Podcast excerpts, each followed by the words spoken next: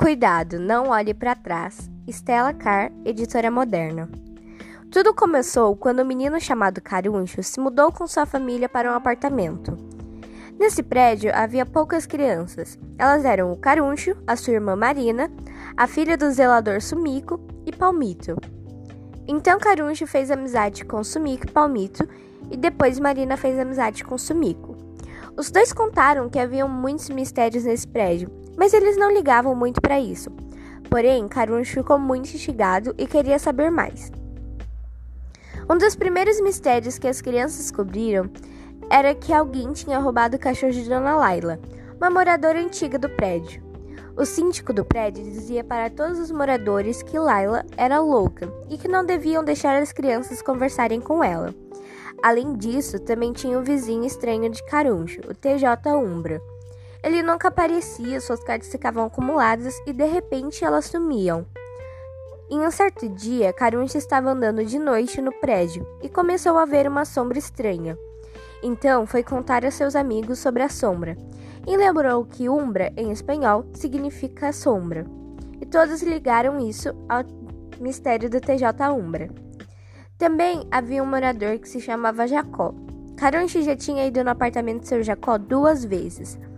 Na primeira, seu Jacó tinha dado um elixir para Caruncho, mas nada tinha acontecido. E já na segunda vez, o seu Jacó achou que Caruncho só tinha voltado pelos efeitos do elixir e que o Caruncho queria beber mais elixir. O menino achou isso muito estranho, porque nada tinha acontecido com ele e ele estava normal.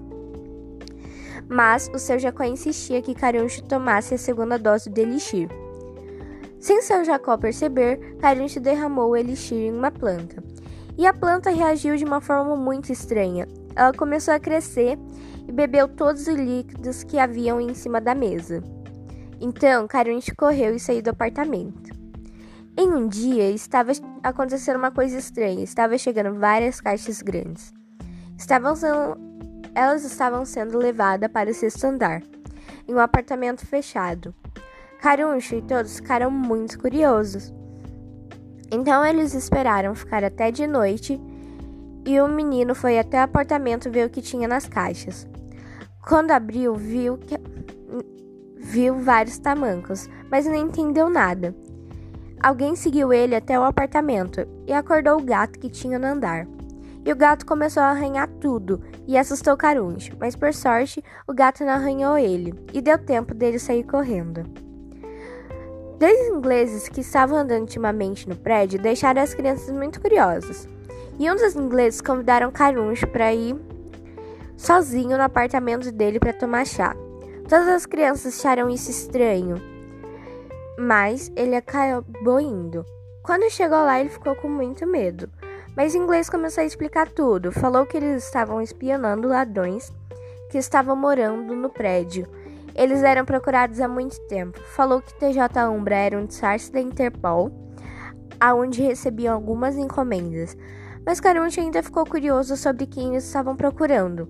Então ele falou que seu Jacó e o síndico do prédio estavam envolvidos em vários atentados.